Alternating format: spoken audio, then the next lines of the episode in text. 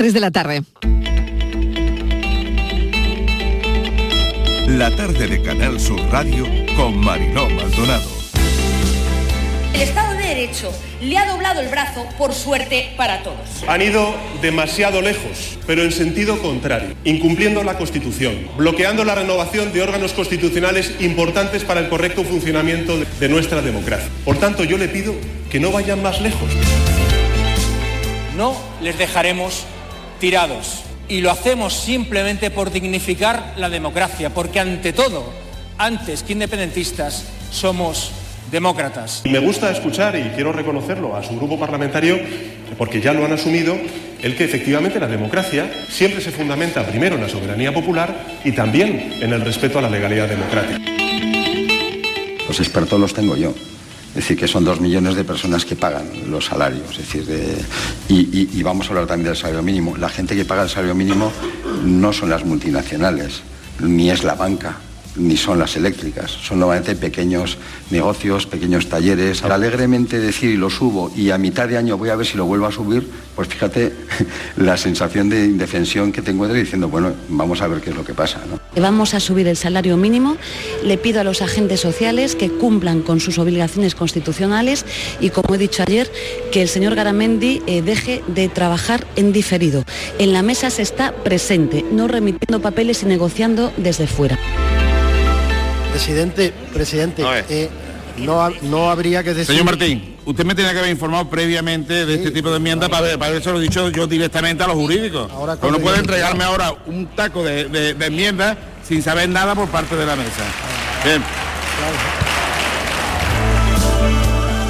Las bicicletas, los vehículos de movilidad personal, patinetes y demás suelen tener unas zonas habilitadas para la circulación, que suelen ser los carriles bici y carriles 30 en las diferentes poblaciones. Y como el resto de vehículos tienen que cumplir todas las normas de circulación. Es decir, respeto a la prioridad de los peatones los pasos peatones, stop, ceder paso, etcétera. Que es primero que veo, desde luego, pero es precioso, precioso, precioso, me encanta. ¿no? Los flores son totalmente diferentes y te encuentras otro patio también espectacular, pero totalmente diferente. El patio en primavera es mucho más vistoso, de colores, y hay muchísimos abiertos, mucho más ambiente. Lo vi por televisión, pero nunca pensé que iba a estar en uno, ¿sabes? Tiene otra cosa que es diferente a mayo, que mayo hace más calor, hace más, más frío y tiene que decir, bueno, yo qué sé, es otra manera de poner los patios.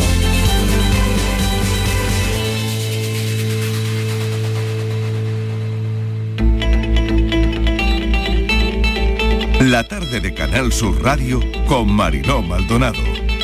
Muy buenas tardes, ¿qué tal? ¿Cómo están? Acaban de oír los sonidos del día, son los sonidos que nos han llamado la atención de esta mañana en nuestra línea de audios, las voces del día.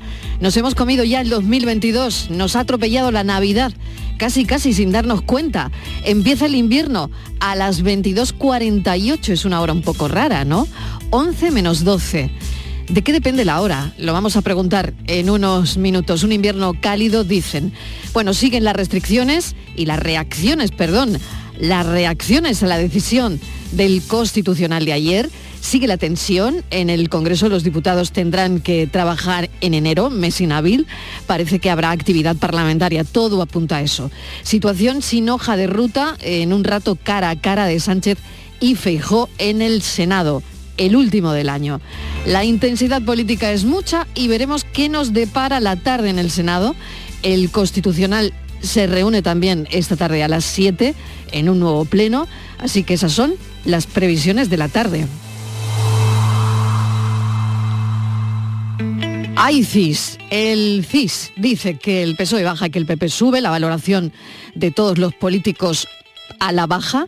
Yolanda Díaz, la más valorada, Feijó adelanta a Sánchez, así que la reforma pasa factura al Partido Socialista. Nos conmueve y mucho que dos niños menores hayan impedido que su padre matara a su madre. Ha sido en Estepona. Él la esperó en el rellano del edificio, de la escalera. Los hijos, que estaban dentro del domicilio, salieron al escuchar el jaleo que había en el rellano y presenciaron cómo su padre agredía a su madre a puñaladas. Ocho. El hombre ha sido detenido por un presunto delito de homicidio en grado de tentativa y presumiblemente pasará mañana jueves a disposición judicial. Es muy interesante lo que escribe Juan Cano en el diario Sur sobre esta historia tan tremenda.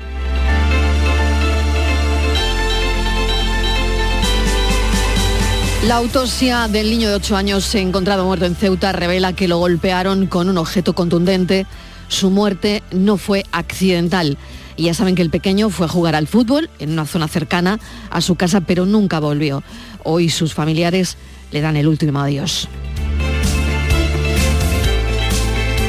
Zelensky viaja a Washington en su primera salida fuera de Ucrania, del que ya saben que desde que fueron invadidos, Zelensky no había viajado fuera. Se verá con Biden, no sabemos cómo, cuándo ni dónde, por seguridad. El lugar más disputado ahora mismo en la guerra lanzada por Rusia fue el que visitó ayer Zelensky. Putin reconoce que la situación en las provincias anexionadas es extremadamente difícil. Y por otro lado, fíjense, un tren con 30.000 regalos y juguetes van a llegar a Ucrania. Muchos niños se van a poder acercar a Papá Noel. Papá Noel va a la guerra, porque no se olvida, haciendo lo imposible. Regalos para niños ucranianos que viven cerca de la línea del frente y en zonas muy golpeadas por la invasión. El hombre de la barba blanca y vestido de rojo no se olvida de los niños de Ucrania. Bienvenidos a la tarde.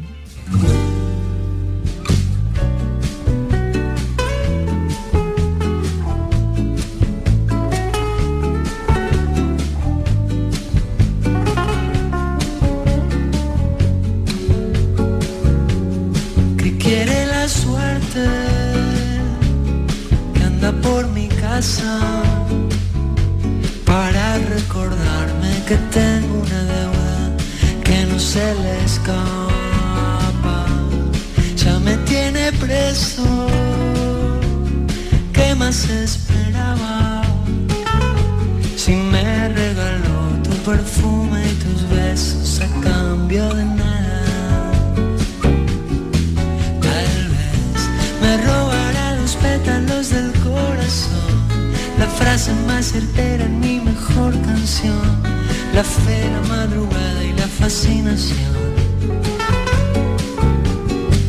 Tal vez se llevará por siempre la pasión de abrir las llaves de los sueños que guardaba en mí. A cambio de tu amor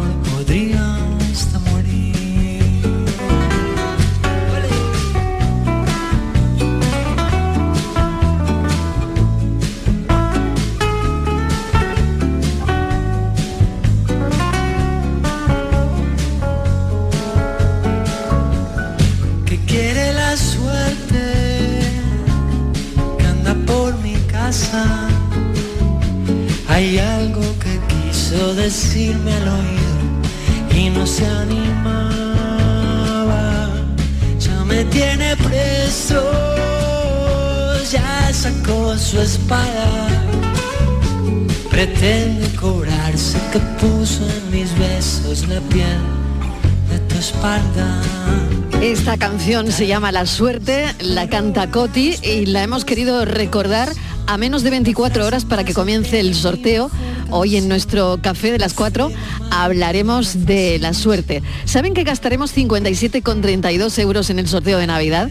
12 menos que el resto del país. Aunque los andaluces gastaremos más que el año pasado. Eso sí, en Granada donde más se compra, después en Jaén, le sigue Almería, Córdoba, Málaga, Sevilla, Cádiz y Huelva, que este año Huelva ha gastado menos en lotería.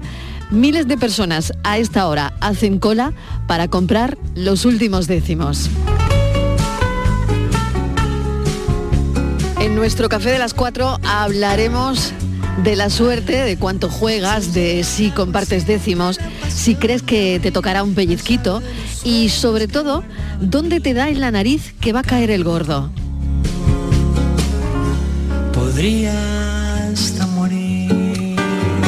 Ay, la suerte, la suerte, esa que le deseamos a los oyentes que escuchan la tarde, a los oyentes que escuchan Canal Sur Radio. Mucha suerte, mucha.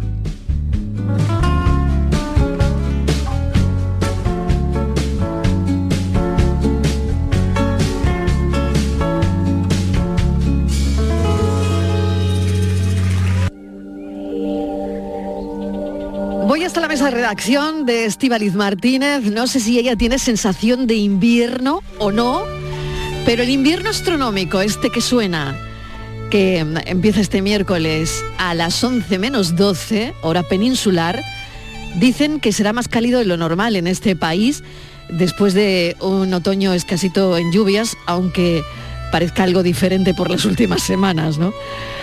Bueno, la verdad es que ha sido el más caluroso de la serie histórica, ¿no? Y respecto a las lluvias, las precipitaciones medias en la península, pues la verdad es que han sido no muchas, ¿no? Más bien escasitas. Por lo tanto, eh, se puede considerar todo como eh, un otoño muy, muy seco.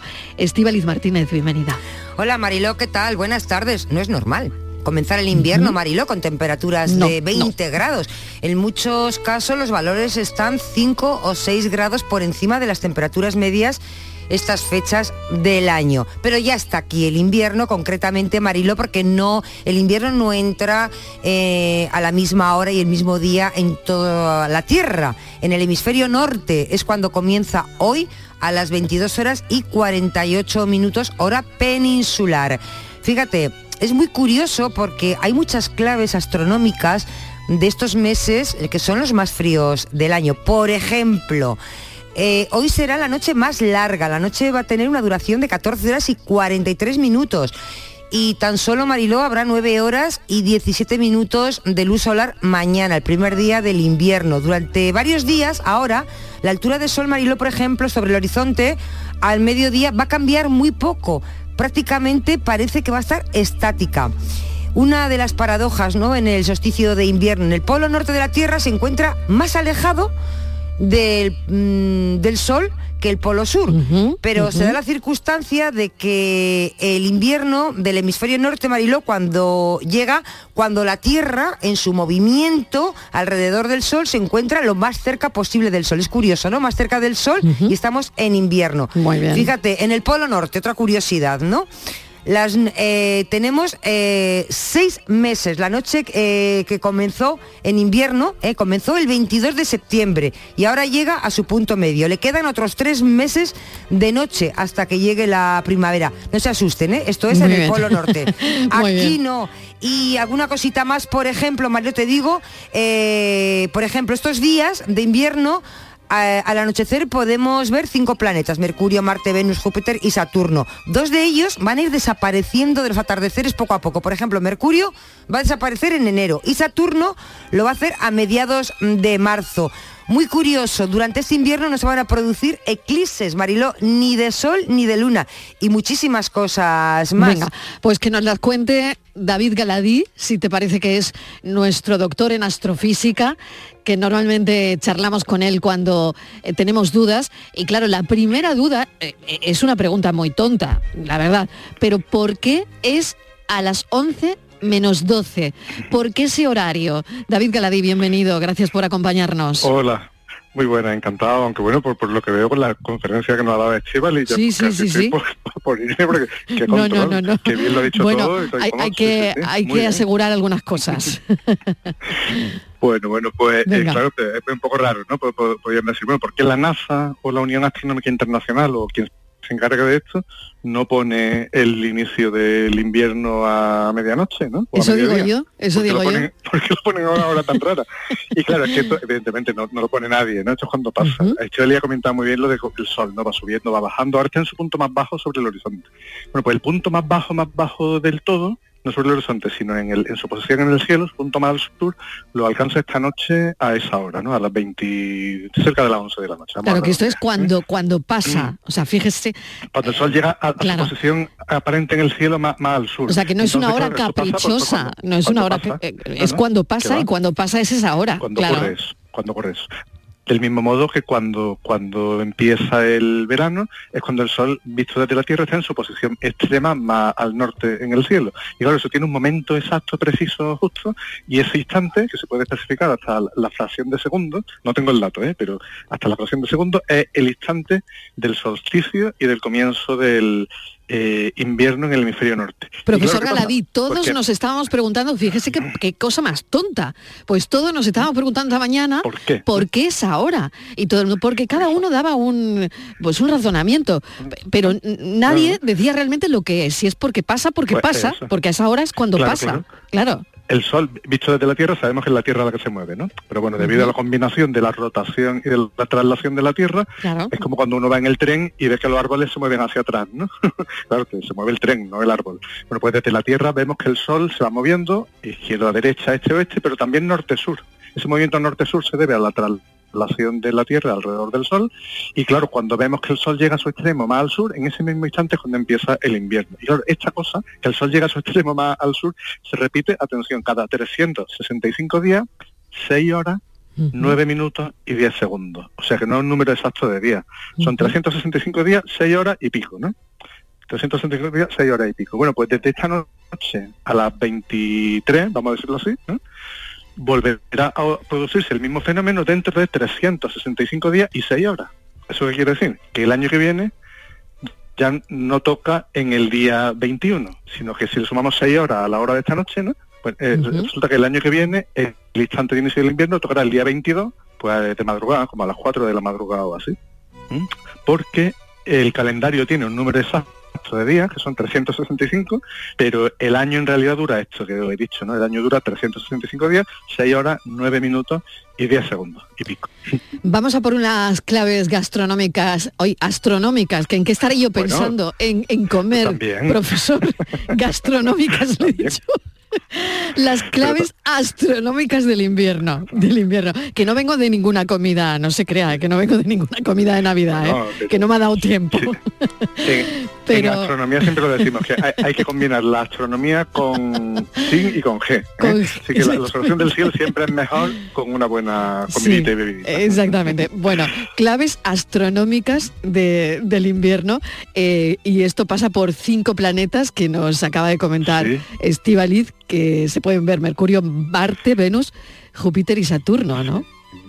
Sí, esto no, no suele pasar, que estén todos a la vista. Lo primero que hay que decir es que si hace buen tiempo, no hay nubes, pues todos estos planetas pueden verse a simple vista, no falta telescopio, se ven como luceros muy brillantes. El que más llama la atención en la noche ahora, al principio de la noche, es Júpiter, que se ve mirando un poquito hacia el sur, lo más brillante que hay ahí es Júpiter. Y luego más a la izquierda, hablando siempre para el público del hemisferio norte, ¿eh? aunque sabemos que nos oyen desde Argentina y desde Chile, pero mirando desde el hemisferio norte, al ver Júpiter, que brilla mucho, un lucero que se ve mirando hacia el sur, pues hacia la izquierda se ve muy brillante también, un poco menos, y de un tono un poco más amarillento, Marte, Marte. Y a la derecha de Júpiter, más difícil de ver porque es más débil y se puede confundir con otras estrellas, está Saturno. Luego Venus y Mercurio empiezan a verse, pero muy pegaditos al horizonte por donde se esconde el Sol. Eso cuesta verlo. Mercurio cuesta, hay, hay que tener experiencia y práctica.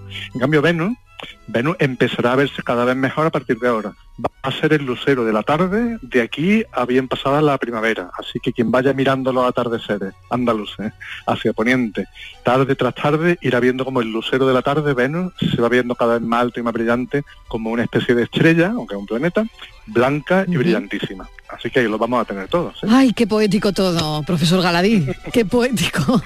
Estivali, Bueno, ¿tú es encuentras, encuentras poesía en esto o, o a ver?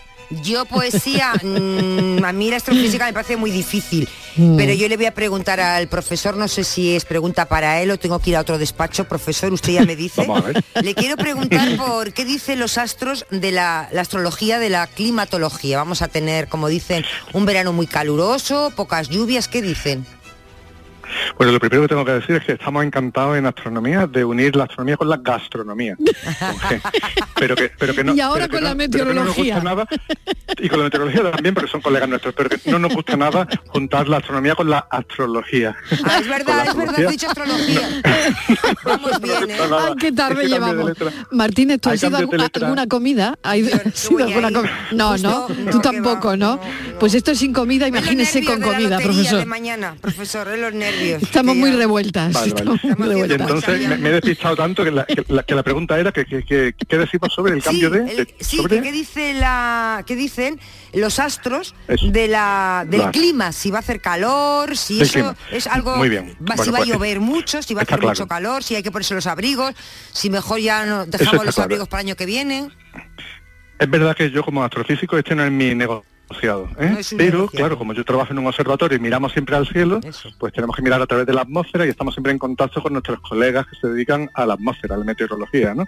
Y lo que estamos comprobando es que efectivamente cada vez hace más calor, cada vez registramos temperaturas más altas, ya no hiela, ya casi no nieva, cada vez el cielo está menos transparente porque nos viene más polvo del Sáhara, lo cual es un problema para ver el cielo y también para la respiración de las personas. Cada vez llueve menos y es seguro que esa tendencia va, a seguir, ¿eh? esa tendencia seguirá a largo plazo, aunque y en el cielo tenemos una de las respuestas. Este planeta que se ve empieza a verse ahora y que va a ser el lucero de la tarde de aquí a bien entrada la primavera hasta el verano, que es Venus, Venus, Venus un planeta muy parecido a la Tierra, pero su atmósfera es 100% dióxido de carbono, 100% CO2. Ah. Así que allí hay un efecto invernadero, un calentamiento global, que en fin, yo no sabría ya qué adjetivo ponerle, iba a decir que, se te, quita el hipo, que se te cae el, moco, ¿no? O sea, allí en Venus hace más calor que en Mercurio, y eso que Mercurio está más cerca del Sol. Allí hay 500 grados en la superficie del planeta, por culpa del efecto invernadero. O sea que en la astronomía sí que nos enseña lo que le estamos haciendo nosotros a nuestro propio planeta. Como nos empeñemos en seguir metiendo dióxido de carbono en esta atmósfera tan agradable de la Tierra, que debería estar hecha solo de nitrógeno y oxígeno, podemos acabar pues, hombre, no como Venus, porque habría que meter tanto dióxido de carbono que no es suficiente en el planeta, ¿no? Para meterlo, pero que sí podemos acabar pasando más calor del que nos toca. Y eso nos lo enseña Venus y lo estamos viendo en las estadísticas de observación de todos los observatorios del mundo. O sea, cada vez menos lluvia, cada vez más calor, cada vez más fenómenos de polvo en suspensión. Bueno, qué maravilla la explicación del profesor Galadí, ¿eh? increíble. Además, cuando hablamos de esto, ¿no? que ya sí que nos afecta, nos ponemos más serios. ¿no? Bueno, sin pues eclipses es, es, otra cosa que he oído que la explicación del principio de, de nos contaba, ¿no? Sin eclipses durante este invierno, porque no, no va a haber ninguno, ¿no? Efectivamente. lo, habrá, pero después. Los, eclipses se producen solo, tanto los de Sol como los de Luna, solo pueden producirse en dos épocas del año, separadas por seis meses. Y esa época del año se van moviendo por el calendario. Y resulta que en estos años en los que estamos, pues la, lo que llamamos la estación de eclipses, ¿no? O sea, la temporada en la que puede haber eclipses, no pilla ni eh, pilla como en primavera y en otoño. Así que sí habrá eclipses de sol y de luna, parciales, totales, eso no tengo los datos a la vista, pero lo habrá, pero no tocan ni en invierno ni en verano este año, tocan en primavera y otoño. Pues profesor, eso cambiará, ¿eh? Eso cambiará, ¿no? Eso cambiará. Los años, las estaciones de eclipse van, van, cambiando y dentro de los años pues incluso tendremos eclipse, incluso aquí en la península ibérica, en España y en Andalucía, en pleno verano ¿eh? y también en invierno. Profesor, muchísimas gracias. Eh, como siempre, gracias por, por atendernos, por contarnos cómo se nos va a dar eh, este año, este invierno, ¿verdad? El, cielo, las claves de astronomía de este pues, invierno. Ah, ahí lo tenemos. A no perdernos que en el cielo siempre está pasando algo interesante. Exactamente, siempre, siempre. Mil gracias, profesor Galadí. gracias. Un abrazo, doctor en astrofísica.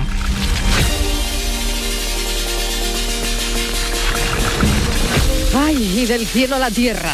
Y tanto, del cielo a la tierra y y a los coches, al automóvil, porque esperas de hasta cuatro meses para reparar averías en los talleres mecánicos, lo que se dice una alegría, Estivaliz.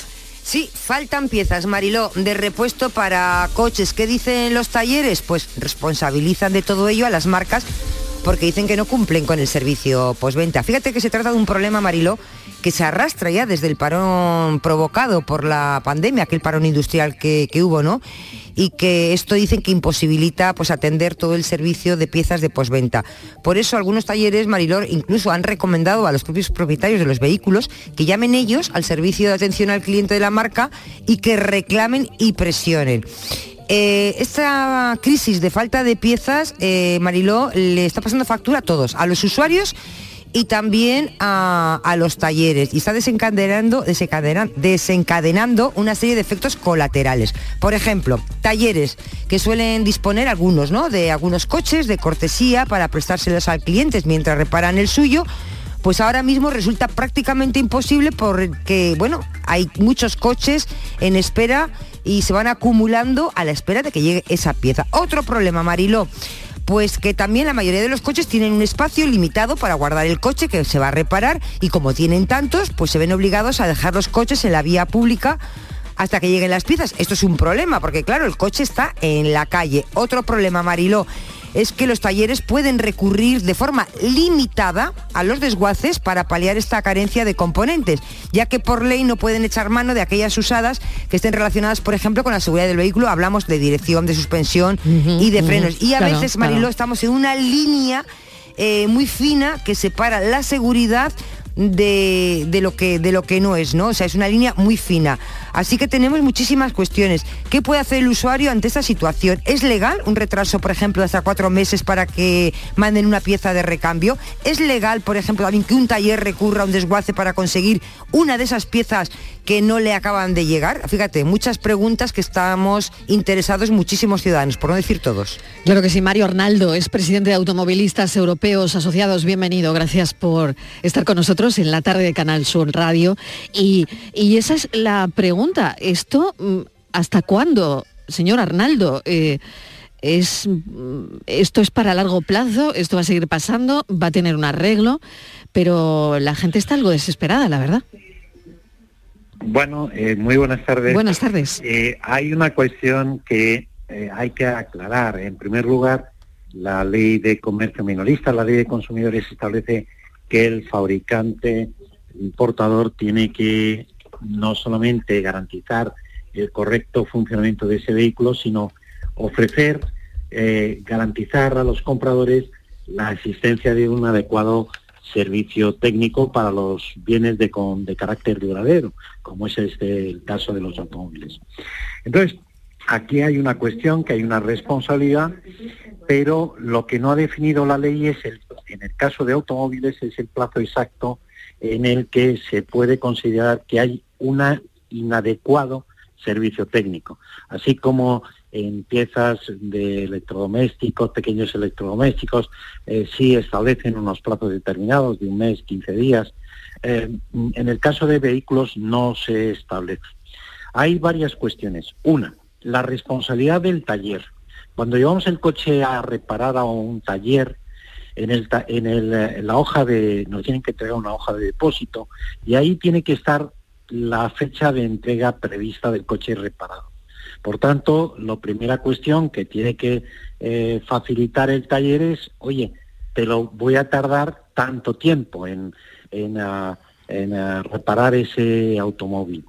Y salvo que eh, efectivamente haya una causa de fuerza mayor. En este momento hay problemas, tanto lo conocen todo el mundo, de los microchips, hay problemas logísticos en, el, en la entrega de los recambios, pero la cuestión está en que, primero, si no me lo advierten previamente, desde luego eh, eh, la tardanza de más de un mes, eh, esto no es que lo diga la ley, pero sí hay resoluciones judiciales que han condenado a talleres por no ofrecer un adecuado servicio técnico en, el tener inmovilizado para pequeñas piezas, para pe- piezas que no eran de importancia, que hayan tardado varios meses en entregar, en reparar ese vehículo y el vehículo ha quedado inmovilizado precisamente por la, eh, por no facilitarle, por el no suministrar a tiempo esas piezas.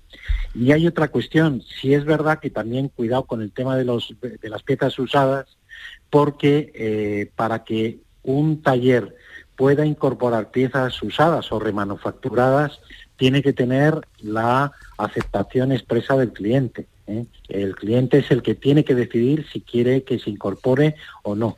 Eh, no lo puede hacer sin consentimiento del, usuario. ¿eh? Por tanto, mm, ahora mismo, cuando llevamos el coche al taller, tiene que indicarnos el taller en qué plazo nos van a, estimado, nos van a entregar el vehículo y si hay una tardanza en ese sentido mm, que es inadecuada, eh, desde luego eh, se podría exigir responsabilidad al fabricante, eh, primero al taller y luego al fabricante por no ofrecer al cliente lo que dice la ley de convención minorista, lo que dice la ley de consumidores, que es un adecuado servicio técnico. Hay otra cosa que mm, quería consultarle y, bueno, lo hablábamos eh, esta mañana, y es que la mayoría de los talleres tienen un espacio limitado para guardar coches y, claro, se ven obligados a, a- a dejar los coches en la vía pública mm, porque claro, faltan esas piezas y bueno, si al coche le ocurriese algo, en fin, no sé, pero ah, no sé si el taller se hace responsable de un coche que está fuera. Porque claro, ya Eh, no caben, no caben más coches en los talleres. Hay muchos Eh, coches en cola, ¿no? El taller es responsable de eh, ese vehículo. Por tanto, eh, la cuestión está, cuando dejamos el coche en el taller, y es muy importante que nos entreguen el resguardo de depósito. Es decir, eh, tenemos varios derechos. Uno es a que nos den un presupuesto de reparación por escrito. Este es un derecho que es renunciable y por eso eh, conviene saber si alguien quiere saberlo, no firme la hojita, firme usted aquí. No, no, no quiero renunciar a ese derecho. Facilítame el presupuesto por escrito. Ese es uno. Pero también eh, la obligación del taller de entregarle un resguardo de depósito, es decir, eh, el contrato, cuando dejamos el coche en el taller, es un contrato mixto, que es un contrato, un encargo de, obra eh, que nos tienen que hacer una reparación, pero también hay un, un contrato de depósito, que es que yo le entrego un objeto y usted tiene obligación, pasado el tiempo, de entregarme el objeto en, eh, que yo le he entregado. Por tanto, en el momento en que tenemos un resguardo de depósito, es el taller el que es responsable de lo que le ocurra a ese vehículo.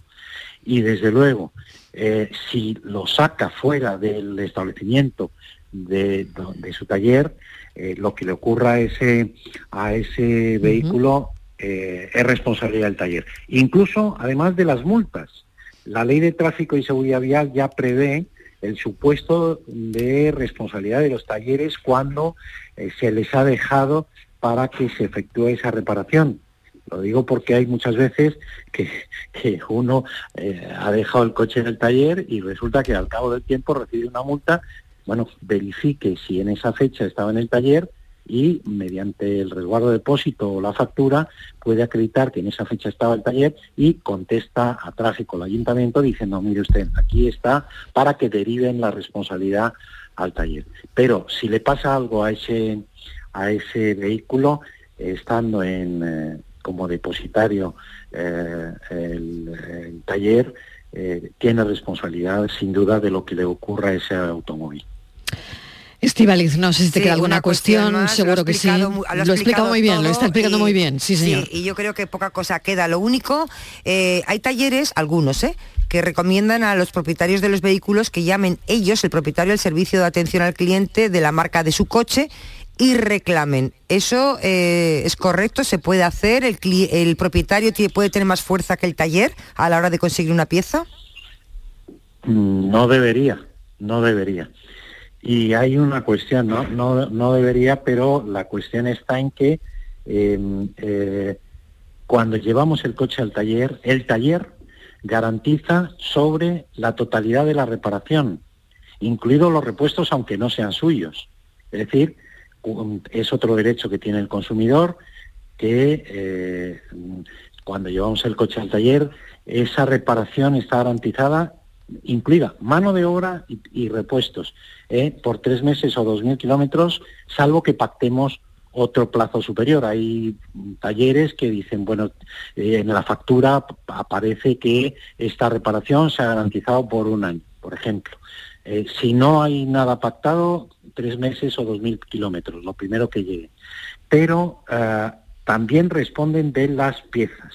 La cuestión está en que cuando hay problemas de piezas y hay la, demora puede deberse a varias razones. Pueden ser los coches, el parque automóvil cada vez es más antiguo y hay vehículos que dices, bueno, el problema es que ya el eh, fabricante eh, esa pieza ya no está disponible, porque quiero aclarar que el fabricante garantiza eh, que existan repuestos en el mercado mm, por 10 años. Antes eran 5 años, ahora son 10 años.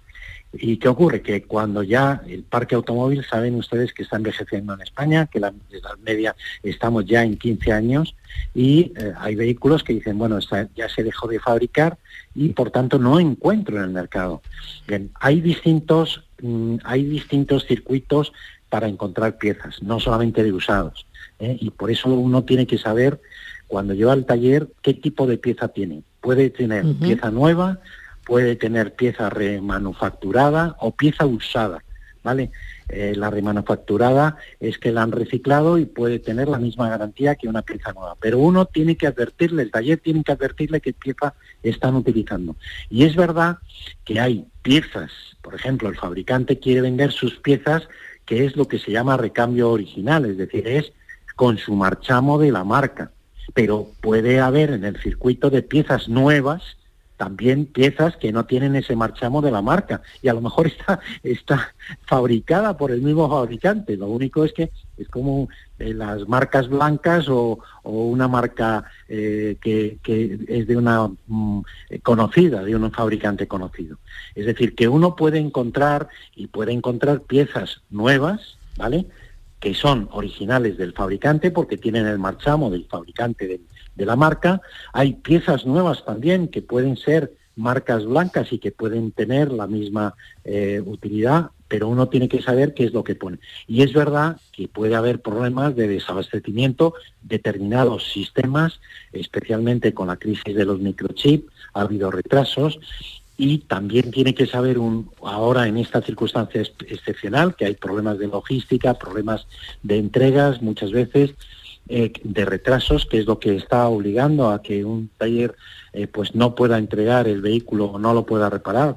Entonces, lo que tiene que ver antes es, primero, si es un elemento esencial lo que tienen que cambiar de ese automóvil, porque hay reparaciones que a lo mejor le falta un repuesto, pero sí puede seguir circulando porque no afecta a la, a, la seguridad ni a la ni al funcionamiento de ese automóvil, ¿no? Hay, hay cosas que son de, de ornato. Pero en cualquier caso, y resumiendo, primero, el fabricante eh, y frente al taller, que luego el taller reclame al fabricante o quien quiera.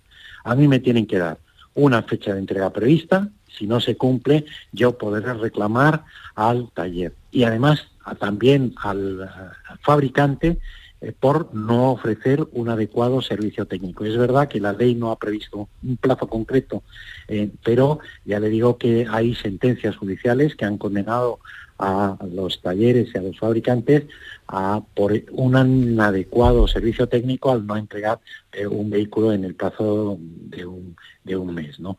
Pero ya digo que no está fijado, por, hay que ver las circunstancias de cada caso. Y luego ver qué tipo de pieza, eso sí, que nos aclaren y además tenemos derecho, cuando llevamos el coche al taller, tenemos derecho a que nos acredite el taller el, origen de esas piezas, de dónde las ha sacado.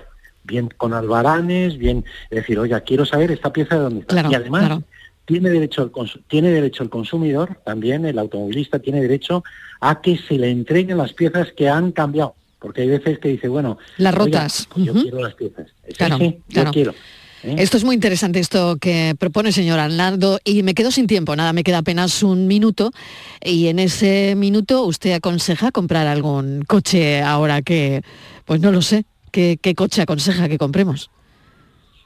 Pues mire, yo el consejo que le daría es que uno compre el coche eh, que más se adecue a sus necesidades no todo es eléctrico, no todo va a ser coche eh, híbrido, mm. no todo va a ser uno que vea qué plazo de amortización puede tener y también si realmente le compensa comprar un coche o hay otras fórmulas de uso del vehículo. Renting, leasing, ¿no? Todo esto. Eh, entonces eso hay que ver, hay que ver, y yo por eso digo que esto no es un encuentro de fiera, ¿verdad? que, que una fórmula mágica que valga para todos, sino que uno Mm, adecue, pero lo que sí tenemos que hacer es eh, rejuvenecer el parque automóvil que hay en España, porque desde luego el parque está muy envejecido y un coche viejo es mucho más peligroso y más contaminante que uno que pueda ser nuevo o nuevo.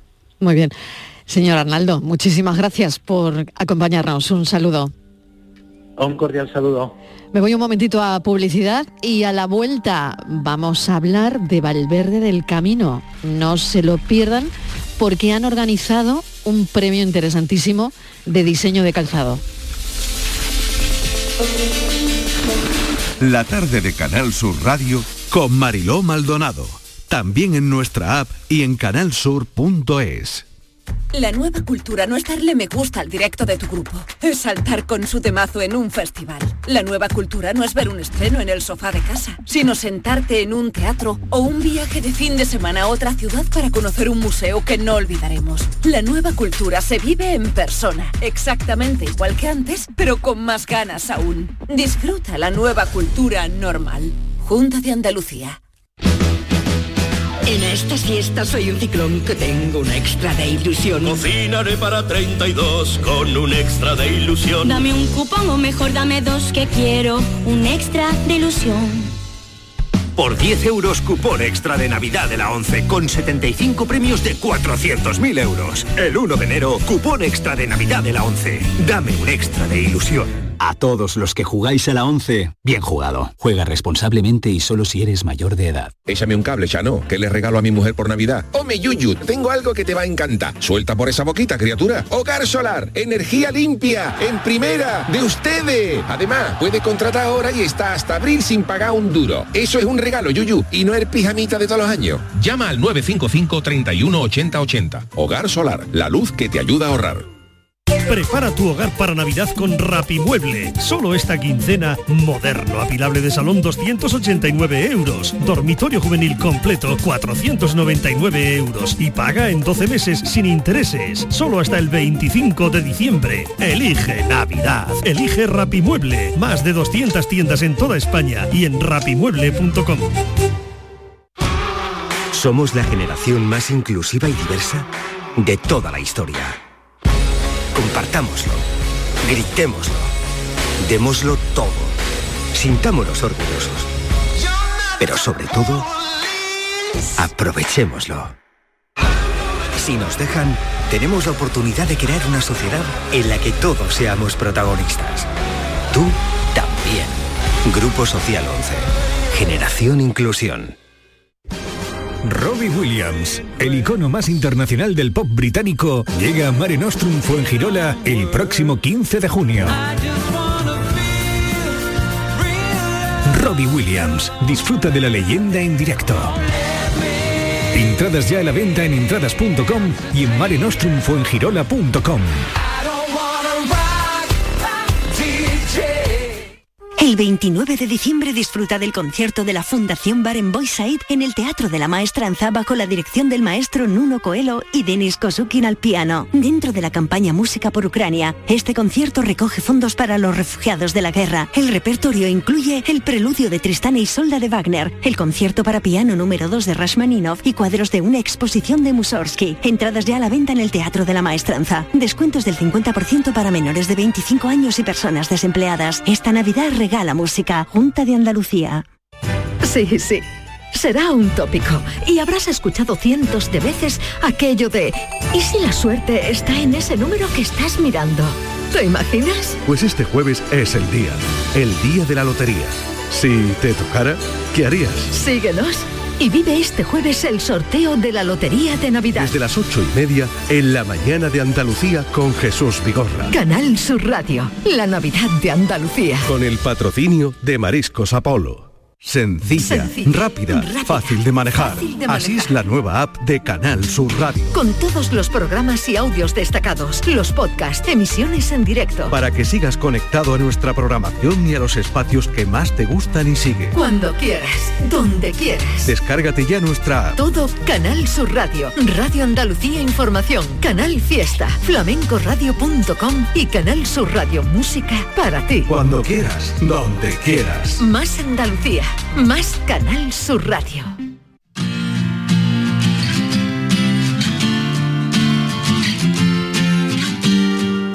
La tarde de Canal Sur Radio con Mariló Maldonado. La marca de calzado de Valverde del Camino organiza un primer premio nacional de diseño de calzado. El zapato ganador será comercializado por los fabricantes de la industria y vamos a entrevistar a José Cejudo, que es presidente de la Asociación Provincial de Industrias del Calzado. Señor Cejudo, bienvenido. Gracias por acompañarnos. Hola, buenas tardes. Bueno, Gracias por Cuéntenos qué bueno, qué bueno esto que hayan organizado todo un premio nacional de diseño de calzado, porque está claro que eso le da un empujón al, al sector, ¿no es así? Así es, bueno, eh, este año queremos, bueno, sería para el 2023 porque hemos intentado que sea en el 2022, pero por, por tiempo y por eh, no ha sido posible. Entonces, bueno, será la, el primer concurso nacional de personas diseñadoras y creativas de modas de calzado, eh, que lo hemos denominado el primer Valverde Talent Shoes, ¿vale? Entonces, es la primera vez que, la industria del calzado de Valverde reconoce a personas creativas de la moda del mundo del calzado con un concurso de, este índole, ¿no? Y lo queremos hacer a nivel nacional. Qué interesante. ¿Qué, van, qué buscan? ¿Qué tipo de talento eh, buscan? Bueno, pues buscamos realmente eh, aquellas personas que, adaptándose un poco al tipo de, fabricación que tenemos en Valverde, sean capaces de hacer un diseño innovador, un diseño nuevo, un diseño con unas características, bueno, pues que no tengamos aquí en Valverde y que en un futuro, cuando tengamos a la persona que haya ganado, pues este calzado eh, podamos los fabricantes de Valverde llevarnos nuestras colecciones y pasearlo por todo el mundo para que bueno, sea un calzado que se pueda poner tanto un japonés como uno, un americano como un, francés. Entonces, pues pretendemos que la persona que haga, haga una cosa que sea muy polivalente, que sea que sea bueno asequible a todo el mundo y bueno nosotros le daremos forma a lo que este diseñador creado, ¿no? Porque mm, ¿qué, ¿qué, mundo han recorrido las botas de Valverde del Camino, ¿no?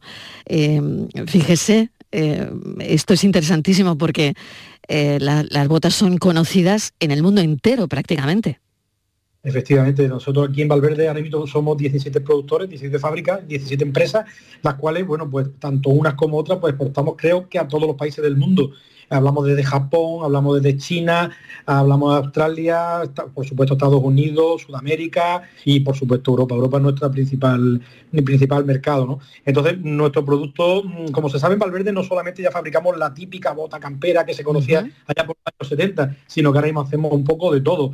Y con este concurso queremos llegar un poco más todavía, llegar, es decir, a llegar a hacer un diseño más innovadores, diseños que, que sean capaces de llegar todavía aún más allá. ¿no? Por último, ¿qué tienen que hacer la gente que está escuchando esta entrevista y que de repente eh, siente que, bueno, que, es capaz de, mm, pues de ir a un premio de, este tipo con algún diseño innovador, ¿no? ¿Qué tienen que hacer? Bueno, pues en principio crear el, propio diseño, ejecutarlo, digamos, hacerlo un y presentarlo, ¿no? Presentarlo exactamente presentando la asociación de calzado aquí en Apical, en Valverde, ¿vale? Que doy el teléfono por si se quieren poner en contacto con, con Ana, con las dos Anas que tenemos aquí, las chicas que tenemos en la oficina. Muy bien. ¿Vale?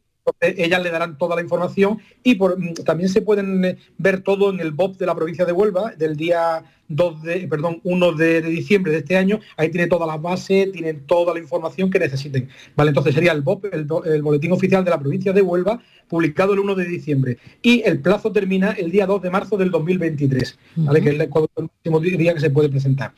Y después, bueno, pues ahí tienen todos los teléfonos si quieren información de, la, de Apical, de la asociación, correo electrónico por si tienen alguna duda, pregunta, cualquier cosa lo pueden ver en el bot, ¿vale? Muchísimas gracias y mucha suerte y me parece una iniciativa fantástica para relanzar, bueno, y, seguir en la, en la buena senda del calzado en Valverde. Muchísimas gracias, un abrazo. Gracias a ustedes, buenas tardes, gracias. Vamos con la foto del día, Francis Gómez, ¿qué tal? Bienvenido. Muy buenas tardes. La imagen de hoy la comenta para la tarde Joaquín Hernández Conde, Kiki, que lleva más de 40 años trabajando en el diario de Cádiz, donde descubrió su gran vocación por la fotografía documental de interés social. Además de su trabajo en la prensa local, imparte talleres de fotoperiodismo y ha realizado diversas muestras relacionadas con Cádiz y su idiosincrasia. Es académico de número de la Real Academia de Bellas Artes de Cádiz y premio Paco Navarro por su labor gráfica del carnaval. La foto del día, cada año la Navidad comienza antes de tiempo. De ello se encargan las grandes superficies y el comercio en general, pues la campaña de Nochebuena es en definitiva el cierre de las cuentas y resultado final del año en curso. Pero hay una foto tradicional todos los meses de diciembre que acredita verdaderamente que ya es Navidad. Para hacer concreto es una imagen y un sonido particular que escuchamos por la radio o vemos por la tele.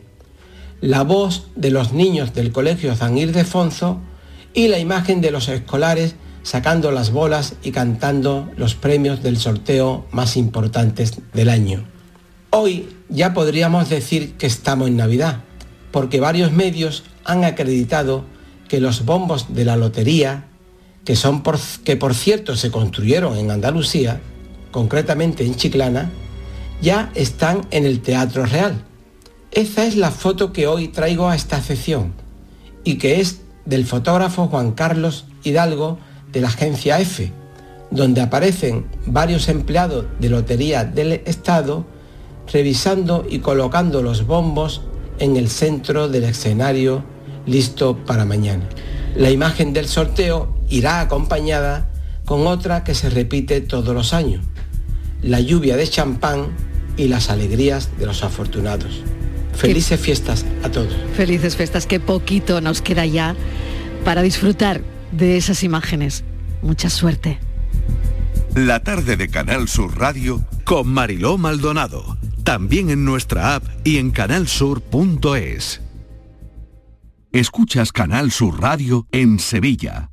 Capicúa, empresa andaluza que elabora el aceite preferido por el profesional. Ahora también disponible en tu supermercado. Capicúa apuesta por la sostenibilidad y por ello lanza las primeras monodosis biodegradables. Pídelas en tu comercio habitual y también en los establecimientos de hostelería. Ayudemos todos al medio ambiente. Capicúa, el aceite para tu cocina. Mamá, ¿vamos al dentista? ¿Vamos al dentista, mamá? Venga, mamá, vamos al dentista. ¿Vamos al dentista ya? ¿Quieres que vayan al dentista con ganas? Diles que venís a The Implant. Vendrán encantados. Financia tu tratamiento este mes. Te llevarás una bonita sonrisa y un patinete eléctrico infantil de regalo. Ven a The Implant. Saldrán sonriendo. Venga, mamá, vamos a The Implant.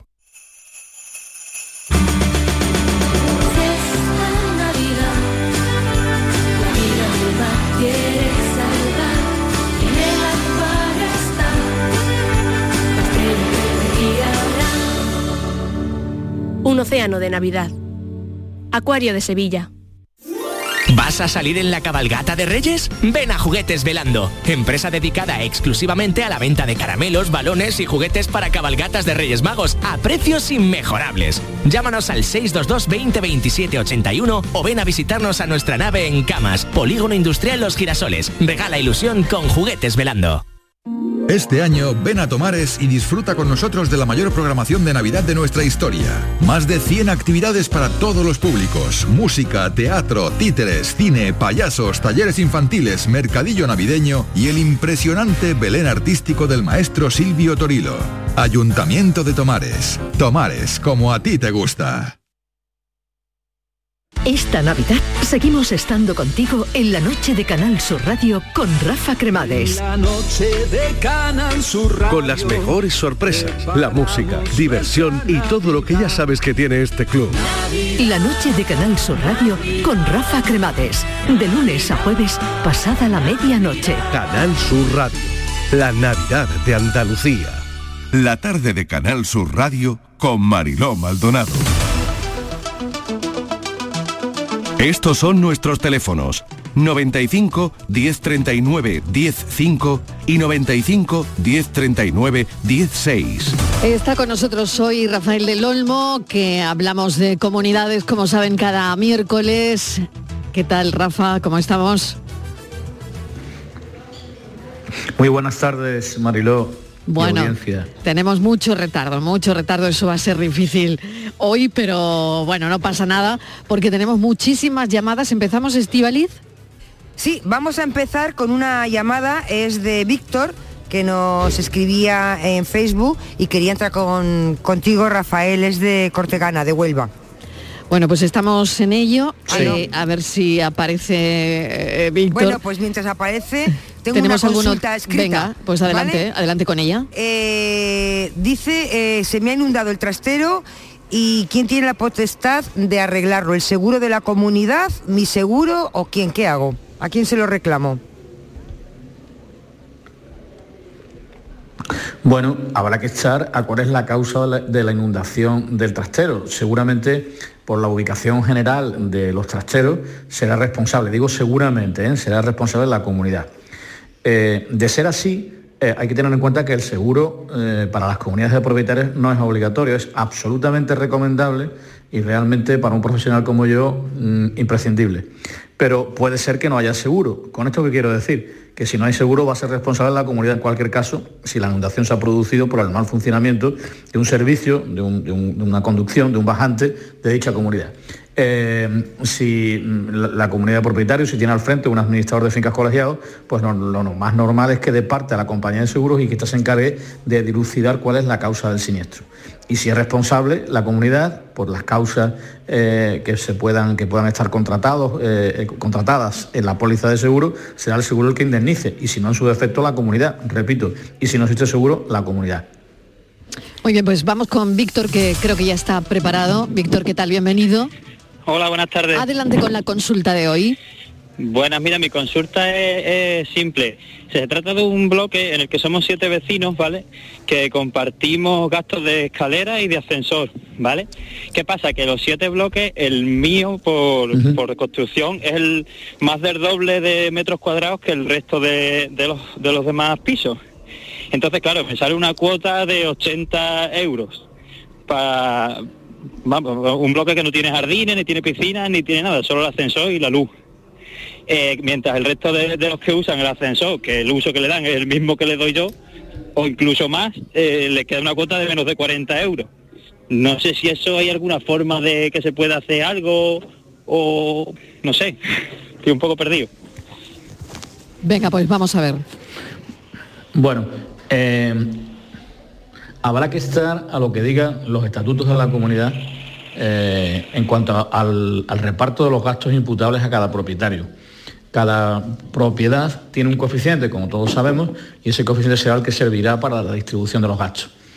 Son los estatutos los que van a decir si los gastos de ese portal son soportados exclusivamente por sus componentes, con lo cual eh, va a resultar que aritméticamente va a ser así. En el portal 1 eh, somos siete propietarios para repartir un gasto que tiene un importe idéntico al del portal 2, en donde hay 14 propietarios, y va a resultar que efectivamente el gasto se va a dividir entre 14 frente a mi portal que se reparte entre 7.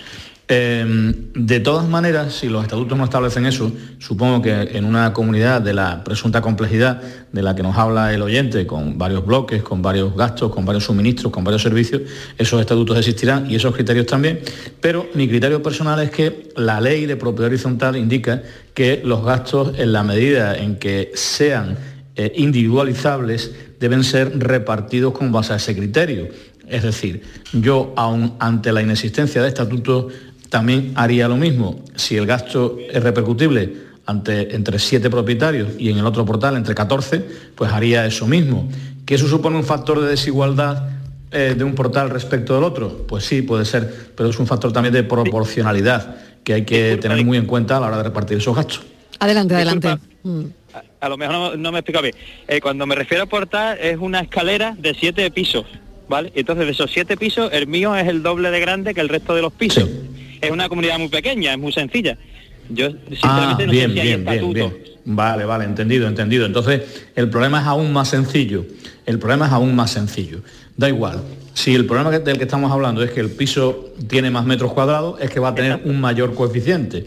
Y efectivamente Exacto. va a tener que, que participar en ese gasto en una mayor proporción con independencia de que en ese otro piso de la mitad de superficie, por ejemplo, pues esté habitado por X número de personas que puedan hacer un uso más intensivo del servicio eh, del que usted está haciendo, del que está usted utilizando. Pero el, re, el, criterio de reparto del gasto comunitario es por coeficientes, salvo que por unanimidad se decida cualquier otro criterio. Pero tiene que ser por unanimidad. Claro. Muy es bien. Lo que pasa es que pago casi más de comunidad que de, que de hipoteca. Ya ves, claro, qué faena, qué faena. Uh -huh es una cosa un poco extraña y encima es una comunidad que te digo, solo tiene el ascensor, lamento, ni siquiera bueno, tiene nada. No tiene nada, claro. A, a, es, hay, es, una comunidad muy cara, ejemplo, claro. Mi cuñado tiene un piso en, en, Córdoba que tiene piscina, tiene pista, tiene que pagar 60 euros y yo que no tengo nada, que solo el ascensor, me sale una cuota de 80 euros. Entonces por eso quería ver claro. si se pudiera hacer algo, pero... Sí, el, pero el administrador lo que me decía con era independencia mismo... de lo que le acabo de manifestar antes, también indicarle otra cosa indicar otra cosa. El, el, el, problema de estas comparaciones de mi cuñado, mi padre, mi hermana viven en una casa en la que pagan X euros frente a los X euros que yo pago, son criterios comparativos eh, muchas veces eh, infundamentados.